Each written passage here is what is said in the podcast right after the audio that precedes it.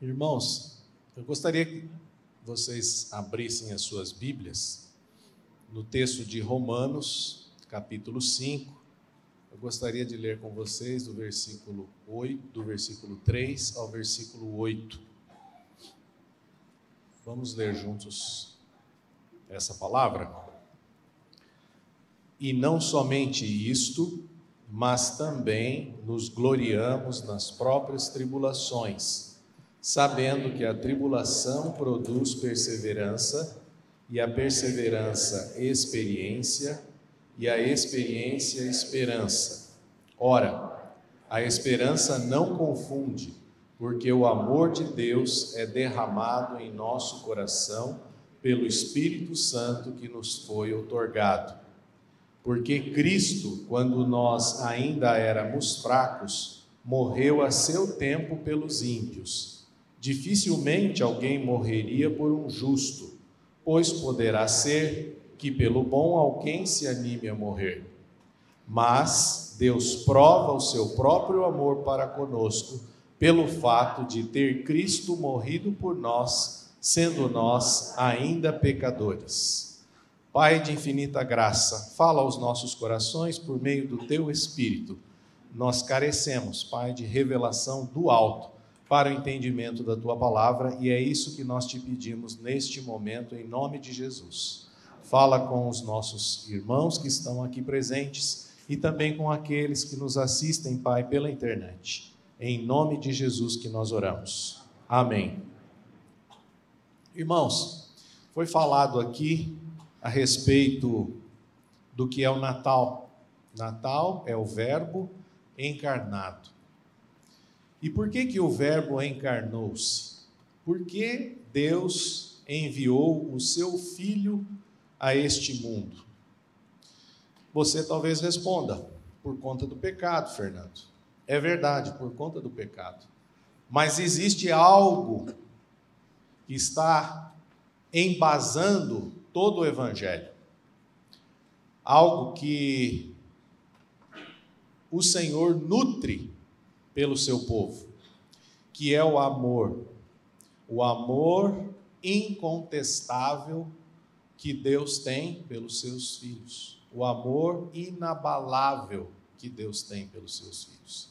É por conta desse amor que ele enviou o seu próprio filho a este mundo para nos resgatar das trevas, para nos resgatar e nos libertar do domínio do pecado, para transformar as nossas vidas. O que move o coração de Deus é o amor que ele tem por cada um de nós. E eu, gost... eu separei este texto aqui para que nós pudéssemos analisar exatamente isso. A princípio, numa, numa leitura rápida, pode ser que você é, não venha compreender o amor de Deus, mas é sobre isso que Paulo está falando aqui, exatamente nestes cinco versículos.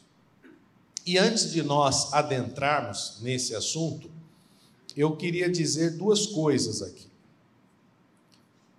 Explicar aqui dois conceitos: o que é paradigma e o que é paradoxo. Paradigma é um padrão estabelecido, um modelo, uma regra. E todos nós temos muitos paradigmas. À medida que nós vamos caminhando na nossa vida, nós vamos criando padrões, nós vamos criando regras para nós mesmos. E é por isso que muitas vezes nós vamos ficando engessados na nossa maneira de agir, na nossa maneira de pensar. E o que é paradoxo? Paradoxo é uma opinião contrária ao senso comum, é uma aparente contradição. Por que, que eu estou falando isso aqui para vocês antes de adentrarmos no texto em si? Porque Deus trabalha com uma lógica diferente da nossa. Aquilo que para você é lógico, para Deus não é. E se nós queremos crescer espiritualmente, se queremos compreender como Deus opera nas nossas vidas, nós precisamos quebrar os nossos paradigmas. E a lógica de Deus é como se fosse um paradoxo para nós, algo que aparentemente é uma contradição. Então não adianta você olhar para a palavra e achar e tentar interpretá-la com a sua lógica, mas você precisa entender o que, que está por detrás, qual é a racionalidade divina por detrás daquilo que está acontecendo comigo, com você no nosso dia a dia. Se você, diante das circunstâncias da vida, não se atentar a isso, você vai ficar o quê? Refém dessas situações da vida, do nosso dia a dia. Mas nós, como filhos de Deus, precisamos entender o que a palavra fala sobre isso. Precisamos interpretar os fatos da vida à luz da palavra e buscar a racionalidade de Deus para aplicar na nossa vida e nos fatos da vida. Bom, é, e por que, que eu estou falando isso? Por causa do que diz o apóstolo Paulo em 2 Coríntios 5, 7. 2 Coríntios 5, 7, Paulo diz: Visto que andamos por fé e não pelo que vemos. Não é o que você vê, nós andamos por fé. O cristão vive pela fé. E essa passagem aqui do apóstolo Paulo, em Romanos capítulo 5, dos versículos 3 a 8, nós realmente conseguimos avaliar o tremendo amor que Deus tem pelos seus filhos. E quando nós experimentamos esse amor de Deus, quando nós conseguimos compreender a extensão desse amor que Deus tem pelos seus filhos, porque ele é derramado em nossos corações por meio do Espírito Santo, como nós lemos agora há pouco, a nossa perspectiva de vida muda. Nós conseguimos enxergar as coisas sob uma outra ótica. E aí sim, nós passamos a ter esperança e confiança em Deus e na Sua palavra. Se você não descansar na palavra de Deus, até porque Ele é fiel à Sua palavra e nela você pode confiar. Se nós não descansarmos nós, na palavra, nós jamais teremos o que? Esperança. Nós viveremos sempre angustiados, ansiosos. E é por isso que é importante nós olharmos para a palavra e tentarmos compreender a lógica de Deus para os fatos da nossa vida. É como se nós precisássemos de, de um óculos, o óculos da fé. É como se esse óculos que eu estou usando, alguns irmãos aqui usam óculos, são os óculos da fé. Você precisa desses óculos da fé para enxergar as realidades espirituais que estão por detrás daquilo que acontece no meu dia, no seu dia. E aqui, então, dos versículos 3 a 8, nós encontramos duas provas do amor de Deus. Uma prova subjetiva e uma prova objetiva. Eu vou falar rapidamente sobre elas agora e depois a gente esmiuça um pouquinho mais no detalhe. Dos versículos 3 a 5, nós vemos como determinadas circunstâncias da vida, que nós julgamos à primeira vista ruins para nós, como aflições e provações, elas podem ser um instrumento de Deus para fortalecer a nossa esperança nele mesmo. Já que, como todos nós sabemos, ninguém nasce confiando em Deus. Então, Deus usa as dificuldades, os problemas, as tribulações, como um instrumento para fortalecimento da nossa fé. Na verdade, as tribulações, elas não são prova da falta do amor de Deus pelos seus filhos, como algumas pessoas pensam. Alguns cristãos, por passarem por dificuldades e provações, eles chegam à conclusão equivocada, claro, de que Deus não os ama, porque está permitindo acontecer certas coisas que são desagradáveis, que são ruins. Mas isso, essa é uma falsa conclusão, meus irmãos.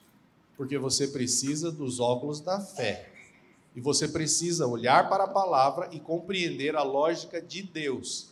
Não é a sua lógica que Deus trabalha, na sua lógica, é na lógica dele. E essa esperança, quando nós lemos ali no texto, ele vai falando de uma sequência de situações em que, ao final, convergem em esperança. Esperança significa uma expectativa confiante. Algo que você tem como uma como expectativa, mas que você pode confiar. Essa esperança, o texto diz, não nos decepciona não nos desampara. Por que, que não nos decepciona? Por que, que essa esperança não nos desampara?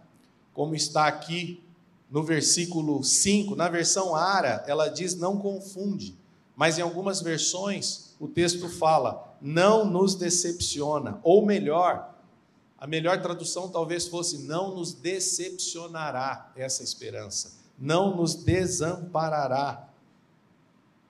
E por que isso? Por que, que ela não nos decepciona? Porque o amor de Deus foi derramado em nossos corações por meio do Espírito Santo. Então, essa é uma prova subjetiva do amor de Deus. E dos versículos 6 a 8, nós vemos uma prova objetiva do amor de Deus pelos seus filhos. Eu vou ler novamente aqui, sozinho, porque Cristo, quando nós ainda éramos fracos, morreu a seu tempo pelos ímpios. Dificilmente alguém morreria por um justo, pois poderá ser que pelo bom alguém se anime a morrer. Mas Deus prova o seu próprio amor para conosco, pelo fato de ter Cristo morrido por nós, sendo nós ainda pecadores. Essa então é uma prova objetiva do amor de Deus pelos seus filhos. E assim, nós de início podemos quebrar dois paradigmas. Primeiro, de que a tribulação na vida do filho de Deus seria falta do amor dele. Isso é uma isso é uma afirmação falsa. A tribulação na sua vida, a tribulação na minha vida não significa falta do amor de Deus. E a segunda o segundo paradigma é que Deus nos amaria porque somos boas pessoas, porque somos bons, porque existiria em nós alguma bondade, e é por isso que ele te salvou, é por isso que ele te amou. Não, isso não é verdade também, pelo que nós lemos ali nos versículos 6 a 8. Então, nós encontramos aqui essas duas provas, uma subjetiva e uma objetiva. E essa passagem, então, de Romanos 5, de 3 a 8, fala desse amor que Deus tem por nós. E é muito importante nós compreendermos essa a grandeza desse amor, a extensão desse amor. Por quê? Porque é exatamente quando você entende como Deus ama seus filhos, quando você entende que, como filho de Deus, como uma pessoa que creu na sua morte e ressurreição com Cristo, que agora foi identificado como filho de Deus, tem a mesma identidade de Cristo, você pode descansar, você pode confiar, você pode ter esperança ainda que as coisas não estejam andando como você quer.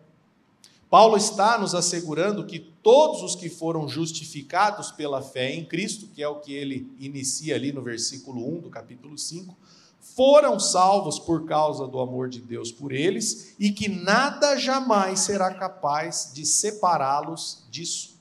Uma vez que fomos. O tema do capítulo 5 é a justificação pela fé.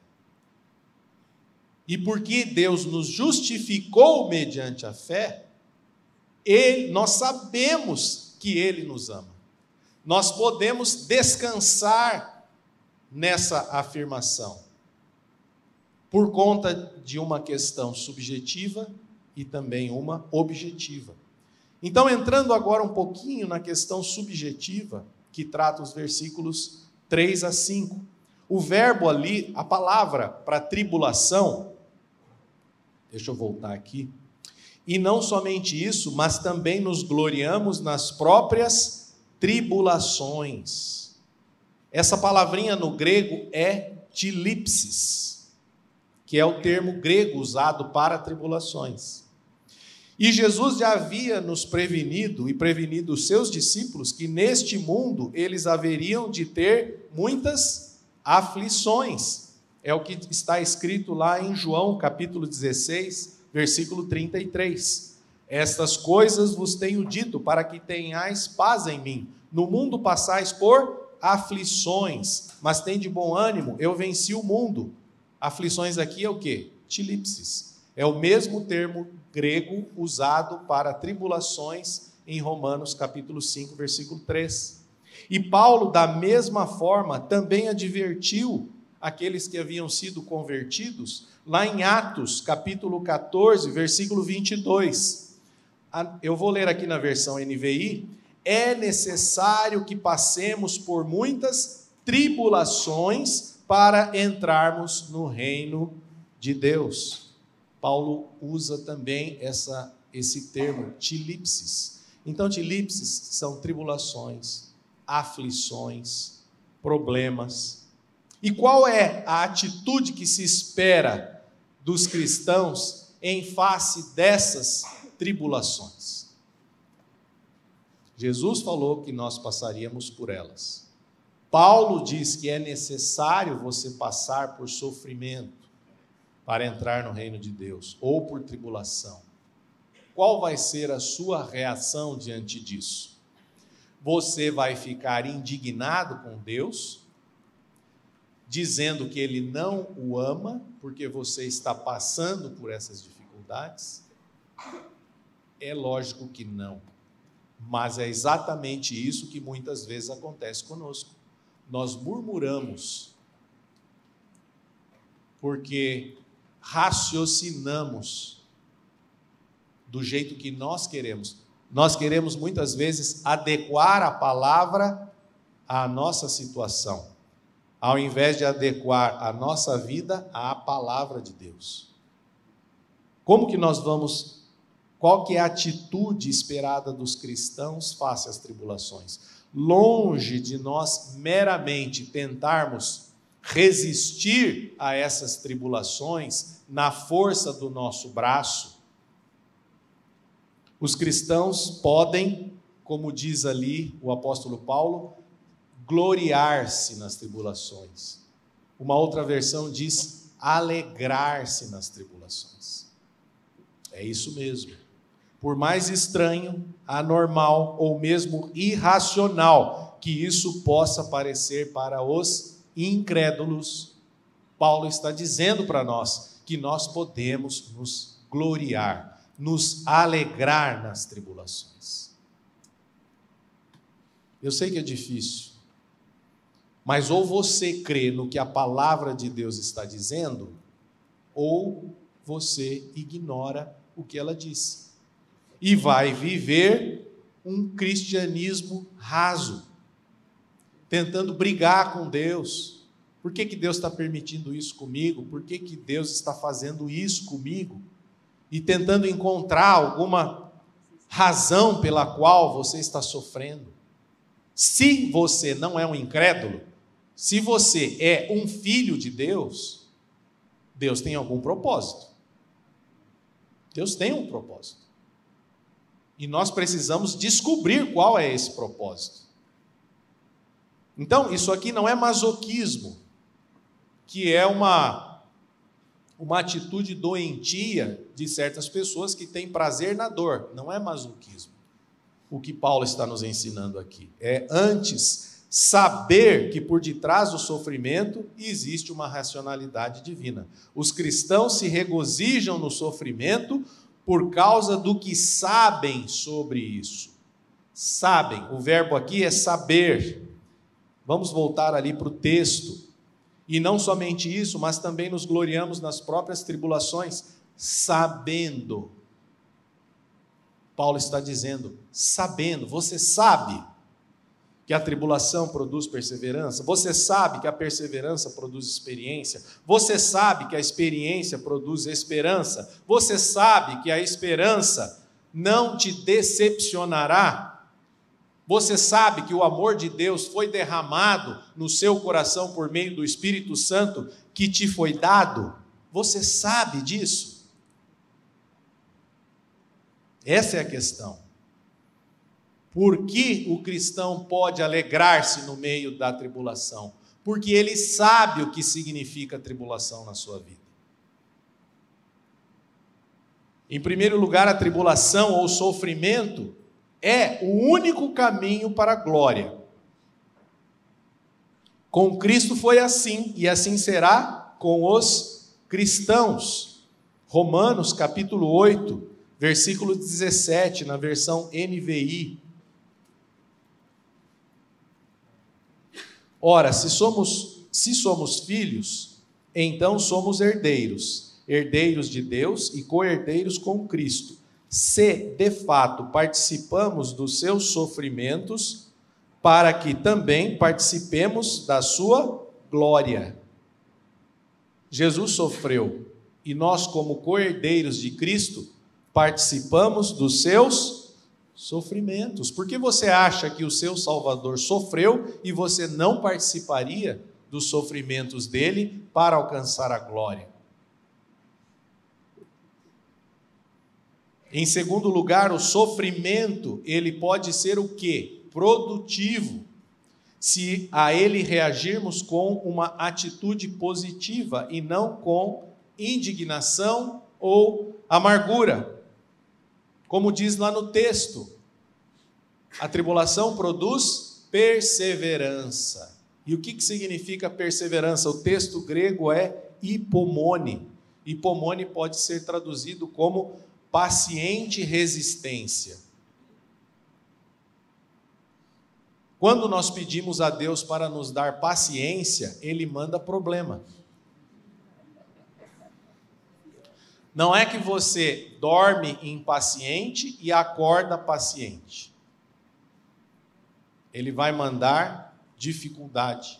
Por quê? Porque as tribulações, as dificuldades, os problemas vão produzir em você uma paciente resistência. É assim que funciona na vida do cristão. Sem sofrer, nós nunca aprenderíamos a ser perseverantes pois sem o sofrimento não haveria nada para suportar. Quando, quantas vezes nós nos colocamos em oração diante do Senhor e clamamos para que Ele venha nos sustentar no meio da, da aflição, nos sustentar no meio da dificuldade.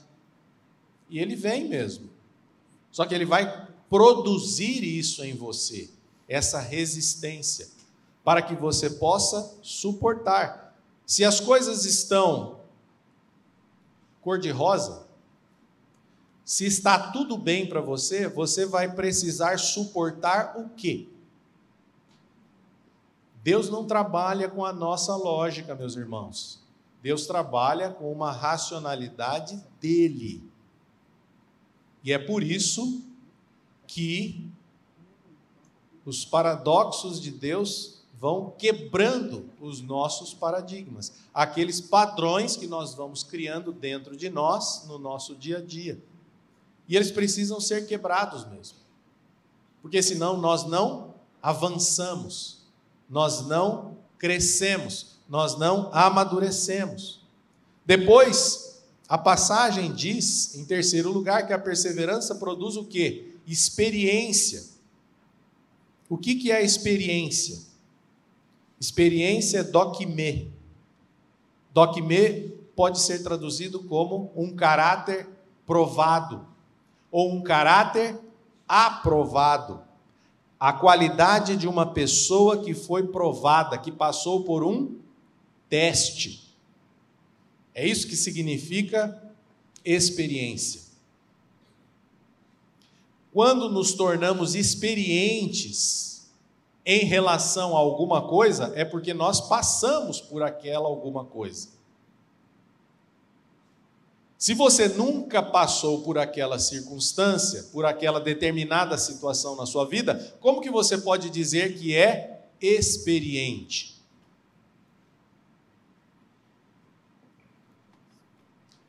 Sabe aquela pessoa que vai fazer uma palestra e falar sobre filhos, mas nunca teve filhos? Vai falar sobre casamento, mas nunca se casou. Pode ser que a palestra seja até muito boa, mas é uma pessoa que não tem experiência. E o que o, texto está dizendo, o apóstolo Paulo está dizendo, é que a perseverança, que é essa resistência, essa paciência resistente, vai produzir experiência, que é um caráter aprovado.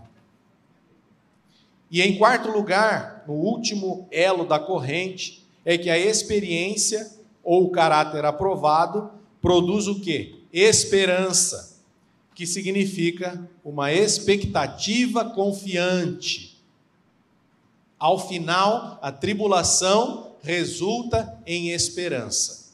O problema resulta numa expectativa confiante. Você não vai ter esperança sem antes passar por problemas, por, como diz o texto, perseverança e por experiência. As coisas não vão acontecer num estalar de dedos na sua vida. É por isso que Deus tem uma lógica diferente. Nós somos extremamente imediatistas. Pedimos a Deus por certas situações, achando que elas chegarão prontas na nossa vida. Só que Deus não funciona dessa maneira. Então, o sofrimento é o melhor contexto no qual podemos ter certeza do amor de Deus pelos seus filhos.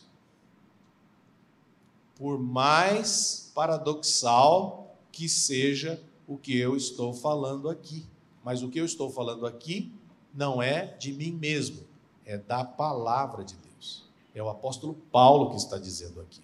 O sofrimento é o melhor contexto no qual podemos ter a certeza de que Deus nos ama. Muita gente, evidentemente, dirá logo o contrário. Afinal, é o sofrimento que leva muitas pessoas a duvidarem do amor de Deus. Eu estou sofrendo, Fernando, como que Deus me ama? Mas é o que a palavra está dizendo.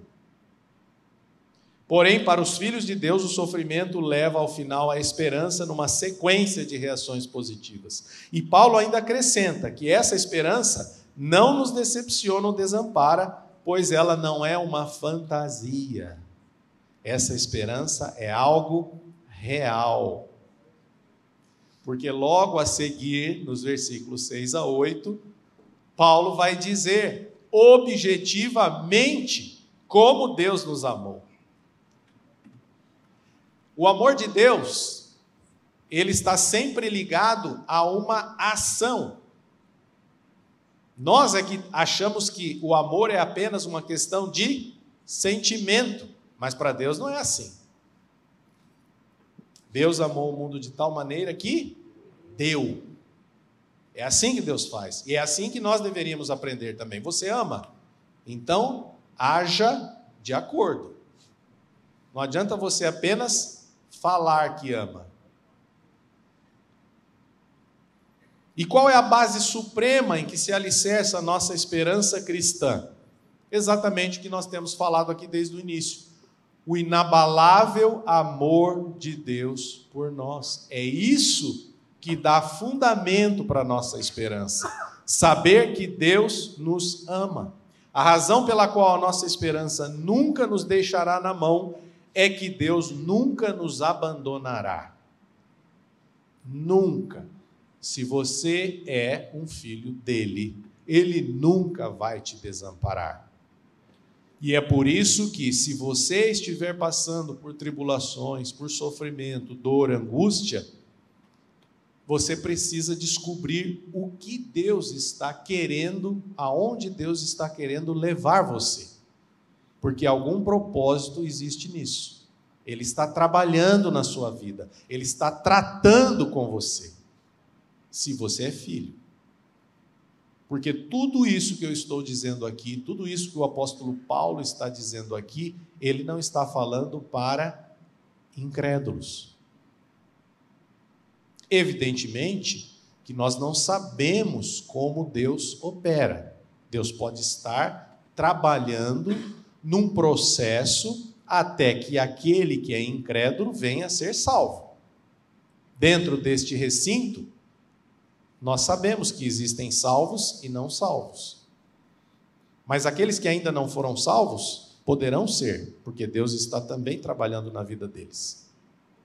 Porque nenhum de nós nasceu salvo.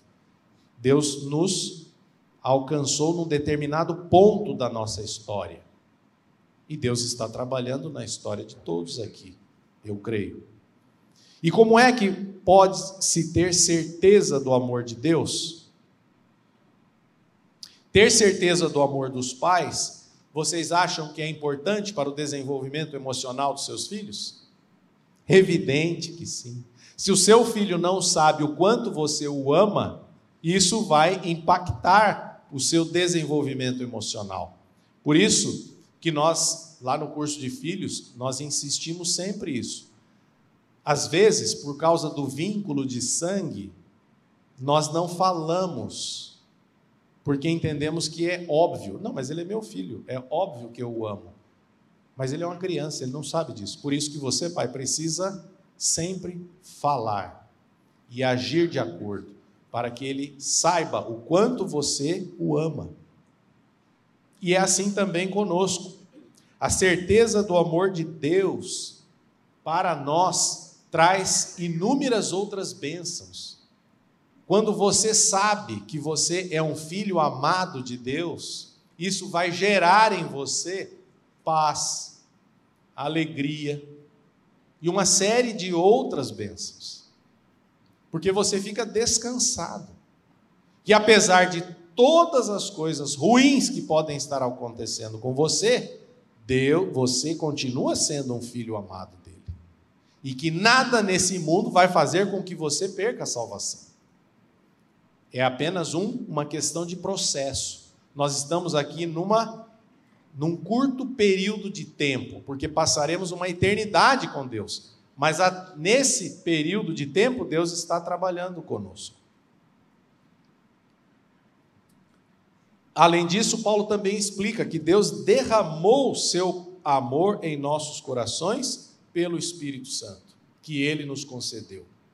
E essa declaração ela é muito similar a uma outra declaração que Paulo fala lá em Romanos 8,16. Em Romanos 8,16, Paulo diz: O próprio Espírito testemunha ao nosso espírito que somos filhos de Deus. Então, existe muito, muita pouca diferença, ou quase nenhuma, entre Deus nos assegurar da sua paternidade e Deus nos assegurar do seu amor, porque se somos filhos, somos filhos amados. Então Deus testifica isso, que você é filho e que você é um filho amado. E nos versículos 6 a 8, agora entrando um pouquinho mais no detalhe de Romanos 5, nós encontramos a prova objetiva desse amor que Deus tem pelos seus filhos. Vamos ler novamente versículo. Eu vou ler aqui sozinho. Porque Cristo, quando nós ainda éramos fracos, morreu a seu tempo pelos ímpios. Dificilmente alguém morreria por um justo, pois poderá ser que pelo bom alguém se anime a morrer. Mas Deus prova o seu próprio amor para conosco pelo fato de ter Cristo morrido por nós, sendo nós ainda pecadores. Esta é uma prova objetiva. Deus prova para cada um de nós o seu amor que ele tem por nós. Deus provou o seu amor enviando o seu próprio filho a este mundo, o Verbo encarnado. Ele provou, ele não simplesmente falou que ele ama você. Ele, ele agiu, Ele enviou o seu filho, o Verbo encarnado, para morrer uma morte que não era dele, lá na cruz. Então, se quisermos compreender isso, precisamos lembrar que a essência do amor consiste em dar, como nós falamos aqui em João 3,16. Deus amou o mundo de tal maneira que deu o seu Filho unigênito. E em Gálatas 2,20, o Filho de Deus, Gálatas 2,20, Logo já não sou eu quem vive, mas Cristo vive em mim. E esse viver que agora tenho na carne, vivo pela fé no Filho de Deus, que me amou e a si mesmo se entregou. Ele deu, ele se entregou. Então a essência do amor consiste em dar.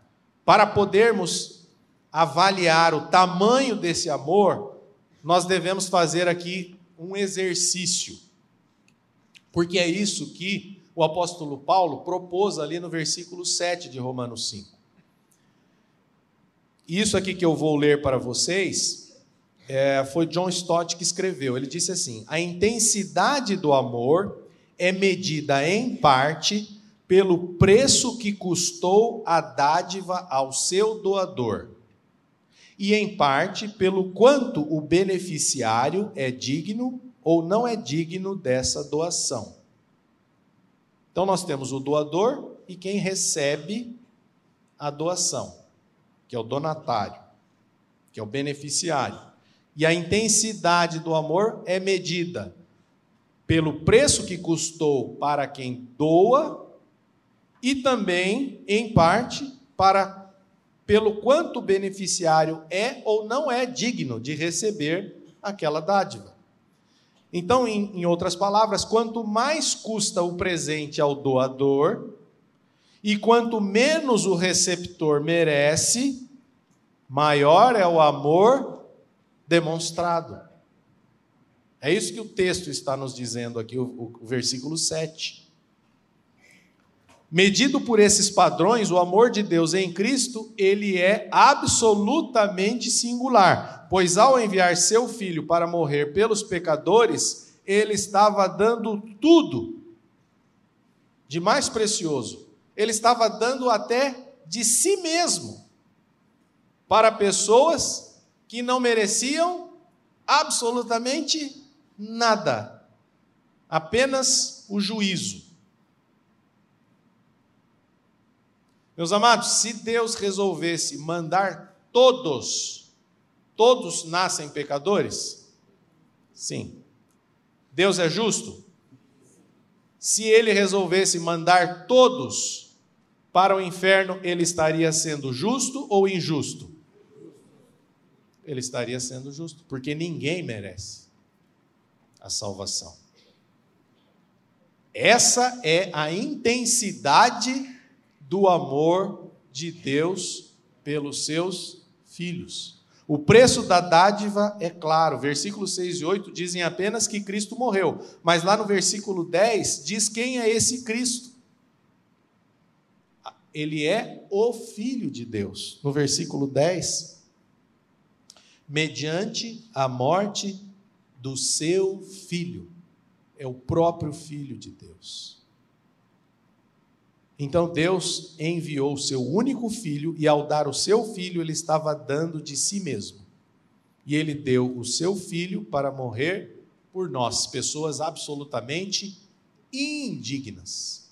Então, por um lado, nós podemos, por dessa maneira, nós podemos tentar compreender a intensidade desse amor que Deus tem por nós.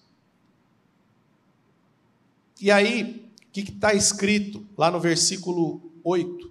Quando nós ainda éramos pecadores.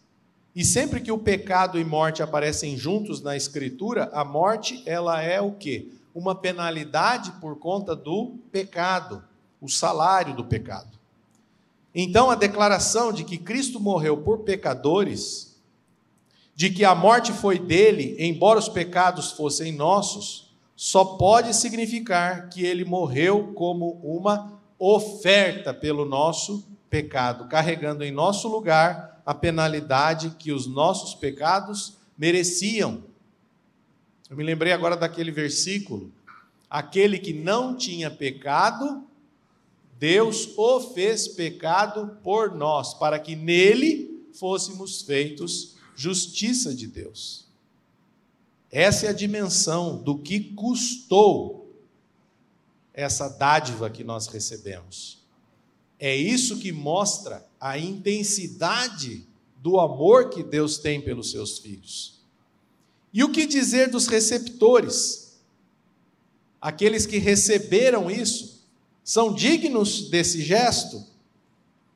Nós, por quem Deus fez o sacrifício tão grande, somos retratados através de quatro qualificações que aparecem aqui nesse texto. Aqui, 6, versículos 6, 7, 8, Paulo nos qualifica, mostra quem nós somos, como esses receptores dessa dádiva. Primeiro, no versículo 8, Paulo diz que nós somos pecadores. Quem está recebendo tudo isso são os pecadores, isto é, nos desviamos do caminho da justiça, deixamos de corresponder aos padrões de Deus e acabamos nos perdendo, somos pecadores. Segundo, no versículo 6, parte B, no devido tempo, Cristo morreu pelos ímpios. Então, aqueles que recebem o amor de Deus são também chamados pelo apóstolo Paulo como ímpios. Ao invés de amar a Deus com todo o nosso ser, nós nos revoltamos contra Ele. É isso que significa impiedade. Você se revoltar, se rebelar contra Deus. Terceiro, no versículo 10, nós éramos inimigos de Deus. Inimigo, o que é um inimigo? Você tem algum inimigo? Inimigo é alguém que você não gosta. Ele é seu inimigo. Você não quer ver ele nem pintado de ouro na sua frente. Ele é um inimigo. Ao invés de amar a Deus com todo o nosso ser, nós nos revoltamos contra ele, como se Deus fosse o nosso inimigo. Aliás, nós nutrimos uma profunda hostilidade contra Deus. Olhe para a sua própria vida. Antes do Senhor alcançar você, como que você olhava para Jesus Cristo? Você era uma pessoa que você admirava Jesus, admirava Deus? Ou talvez você tratava ele com hostilidade, com ressentimento? Quarto qualificativo que Paulo usa está na primeira parte do versículo 6. Nos descreve é que nós ainda éramos fracos. Esse fracos aqui significa incapazes, incapacitados de resgatar a nós mesmos. Então, Paulo, nessa porção aqui das Escrituras, aqueles que receberam o amor de Deus são qualificados como pecadores, ímpios, inimigos e fracos. Um retrato completamente horroroso. Paulo fala, ele está falando de nós. Não havia nada de bom em você. Quando Deus enviou o seu filho para morrer por você. Você consegue compreender a extensão do amor de Deus? Se você tentar compreender com a tua lógica, você olha para a sua esposa e diz que a ama. Por quê? O Márcio diz para Vanessa que a ama. Porque a Vanessa é amável. A Vanessa não é hostil, não guarda ressentimento. A nossa lógica não funciona. Você não vai entender a dimensão do amor de Deus se você tentar comparar da mesma forma que você ama o seu filho, ama o seu cônjuge, ama os seus pais. Por isso que nós temos que ir a fundo, compreender essas insondáveis riquezas que estão na palavra. Então o texto diz, né, dificilmente haverá alguém que morra por um justo. Vamos ler, deixa eu abrir aqui o texto. Versículo 7: dificilmente, dificilmente alguém morreria por um justo, pois poderá ser que pelo bom alguém se anime a morrer. Os estudiosos aqui eles divergem. Alguns dizem que, na verdade, justo e bom são, seriam praticamente a mesma coisa. Seria apenas um esforço aqui para tentar compreender melhor. Mas alguns outros, eles entendem assim: bom, um justo, o que seria uma pessoa justa? Seria uma pessoa correta, uma pessoa que moralmente é correta e respeitável. Então diz, dificilmente alguém morreria só porque uma pessoa é respeitável, uma pessoa é moralmente correta, cumpridora dos seus deveres. Pois poderá que ser pelo bom, o que, que seria o bom? Uma pessoa que é amável. Talvez por uma pessoa que seja amável a você, você talvez se animasse a morrer. É isso que está, estaria dizendo o apóstolo Paulo. O problema é que nós não somos nem justos e nem bons. E Deus, assim mesmo, morreu por nós. Além de não sermos justos e não sermos bons, Paulo diz que nós somos ímpios, inimigos, fracos. É isso que ele diz a nosso respeito. E Deus assim mesmo nos amou. Tem lógica isso? É algo paradoxal. O ser humano pode ser muito generoso e fazer doações a quem ele considera digno de sua afeição e respeito.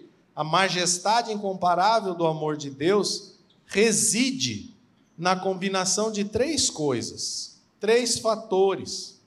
Quando Cristo morreu por nós, Deus estava fazendo três coisas aqui: entregando a si mesmo, submetendo-se aos horrores de uma morte lá na cruz e fazendo isso por seus inimigos indignos.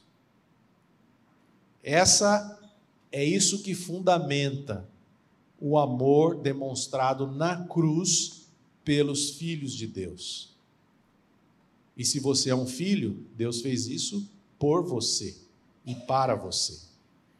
Como então nós podemos, diante de tudo isso, duvidar do amor de Deus, duvidar que Deus nos ama? Como? Nós geralmente ficamos perplexos com as tragédias, com as circunstâncias que acontecem conosco, com as calamidades, com as dificuldades que enfrentamos. Mas Paulo, o que ele está aqui nos apresentando nesse texto é o seu ensino com respeito ao amor de Deus dentro do contexto da tribulação. E é doloroso, mas você precisa colocar os óculos da fé e olhar para as circunstâncias da sua vida e compreender que no meio da tribulação está o amor de Deus por você, e isso não é masoquismo, mas é Deus querendo te levar. A tribulação produz perseverança, a perseverança produz experiência, e a experiência produz esperança, e essa esperança não te decepcionará. Porque o amor de Deus foi derramado no seu coração e no meu por meio do Espírito Santo que nos foi dado. É isso que você tem que raciocinar. Então, nós nos lembramos de que Deus, além de provar o seu amor por nós com a morte do seu filho, ainda derramou seu amor por meio do Espírito. Então, tanto subjetivamente, ou seja, pela experiência que nós passamos, que é o que Paulo fala nos versículos 3, 4 e 5 como objetivamente, ou seja, por meio da história, o que realmente aconteceu. Jesus Cristo é o Verbo encarnado, ele veio a este mundo. Isso aí não é uma história, não é uma história. Isso é um fato histórico. O Deus encarnado veio a este mundo, caminhou entre nós e aos 33 anos morreu numa cruz. É o fato histórico. Então, isso é uma prova objetiva do amor de Deus. E Deus, então, nos proporciona essas evidências para que eu e você possamos acreditar, crer, descansar nessas questões do amor inabalável que Deus tem por nós. E eu gostaria de terminar aqui contando a história de um reverendo, reverendo presbiteriano, o nome dele é Jonathan Shaw. Quem conta essa história é o James Boyce. O reverendo Jonathan Shaw, ele era chinês, nascido na China, nasceu em 1934 e morreu em 1938 e morreu em 2004 de câncer. Ele era chinês, cresceu no Japão e depois foi estudar nos Estados Unidos. Ele era um missionário. Quando ele morreu, ele era considerado o maior especialista do mundo sobre a igreja na China. Quando ele morreu, era a pessoa que mais entendia sobre a igreja na China, era o Jonathan Shaw. E ele foi missionário lá na China por 25 anos. É, e viajou mais de 100 vezes para treinar ministros e liderar um movimento cristão chamado de Igreja Doméstica, lá na China. E ele publicou um artigo na década de 90, falando sobre a igreja na China e o sofrimento da igreja. E ele fez um ele por seus estudos e por entender bem como funcionava isso, ele fez uma comparação entre o crescimento da igreja chinesa durante os anos pacíficos da China, que foram o final do século XIX e o início do século XX foram anos pacíficos. Como a igreja se comportou e cresceu na China, frente aos anos que se seguiram em 1949 até a década de 90. 1949 é quando o governo comunista tomou o poder na China, que foram anos, evidentemente, 40 anos aproximadamente, de muita perseguição, luta, sofrimento, dor, morte, então ele fez uma comparação. Então, no final do período missionário pacífico, a China tinha aproximadamente 840 mil cristãos. E ao final de 40 anos de muitas perseguições, sofrimentos, desde o início da década de 50 até o final da década de 90, pelas contas do Dr. Shao, a igreja chinesa chegava a quase 50 milhões de cristãos. Então, o que será que isso quer nos dizer? A igreja cresce é no meio da perseguição, é no meio do sofrimento. Na opinião do Dr. Shaw, era o sofrimento da igreja que produzia o caráter, a capacidade de não só sobreviver às perseguições, mas também de vencer muitas outras, mesmo em tempos difíceis. E além disso, nesse próprio artigo, o reverendo Shaw ele conta a história também de um estudante americano que foi para é, a China, para, para Hong Kong, para estudar a igreja chinesa. E ele foi estudar e se encontrou lá com o reverendo Shaw. E antes desse estudante deixar os Estados Unidos, um, um amigo seu lhe perguntou: para esse estudante: se Deus ama tanto a igreja chinesa, por que permitiu tanto sofrimento sobre ela? Essa foi uma pergunta de um amigo desse estudante que estava indo se encontrar com o Dr. Shaw. Se Deus ama tanto a igreja chinesa, por que permitiu tanto sofrimento sobre ela? E o rapaz disse que, ele contando essa história para o reverendo Shaw, ele disse que ele não soube responder essa pergunta. Ele confessou que não sabia como responder. Mas depois que ele foi para Hong Kong, foi para a China, conheceu as igrejas, as igrejas, conheceu todo o projeto de, de pequenos grupos, de igrejas domésticas. Ele teve uma experiência, se envolveu com a igreja e voltou para os Estados Unidos. E ele conta que ele, esse estudante, conta para o Dr. Shaw que voltando para a América, ele fez a segunda, ele respondeu aquela pergunta que o amigo dele havia feito para ele. Antes de viajar, ele respondeu com uma pergunta para o amigo: Se Deus ama tanto a igreja americana, por que ele não nos permitiu sofrer como a igreja na China? Então, às vezes a gente acha que as coisas vão funcionar com a nossa lógica. A igreja nos Estados Unidos está crescendo, esse era, era o raciocínio do rapaz. E que a igreja da China estava sendo perseguida. Na verdade, a igreja cresceu no meio da perseguição. E essa pergunta foi muito interessante. Se Deus ama tanto a igreja americana, por que ele não nos permitiu sofrer como a igreja na China? E talvez você possa fazer a mesma pergunta. Se fosse no caso do Brasil, se Deus ama tanto a igreja brasileira, por que ele não nos permitiu sofrer como a igreja na China? E nós ainda dizemos que o nosso país é um país de cristãos. Será? Então, nós temos que parar de analisar as coisas pela nossa lógica. E se nós estamos orando por um avivamento, o avivamento vai acontecer, só que ele não vai acontecer com o governo instalado permitindo que tudo corra bem, que todas as igrejas funcionem tranquilamente. Meus irmãos, não vai ser assim vai ser na base do sofrimento e da perseguição.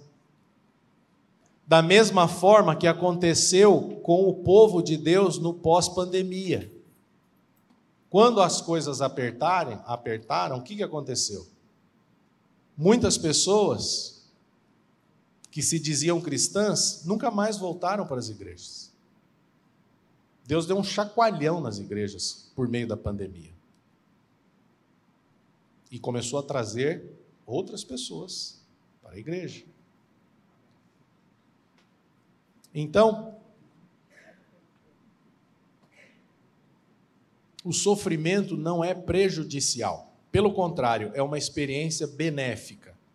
Por quê? Porque o sofrimento permite que os propósitos de Deus sejam alcançados, sejam realizados. E eu queria terminar com Romanos 8, 28, na versão NVT. E sabemos que Deus faz todas as coisas cooperarem para o bem daqueles que o amam e que são chamados de acordo com o seu propósito. Deus faz com que todas as coisas cooperem. Até mesmo aquilo que você não entende, que você murmura, que você reclama, se você é um filho de Deus, Deus faz cooperar todas as coisas que possamos confiar e descansar na palavra de Deus. Amém? Vamos orar. Nosso Deus e Pai, te agradecemos, Senhor, por essa mensagem.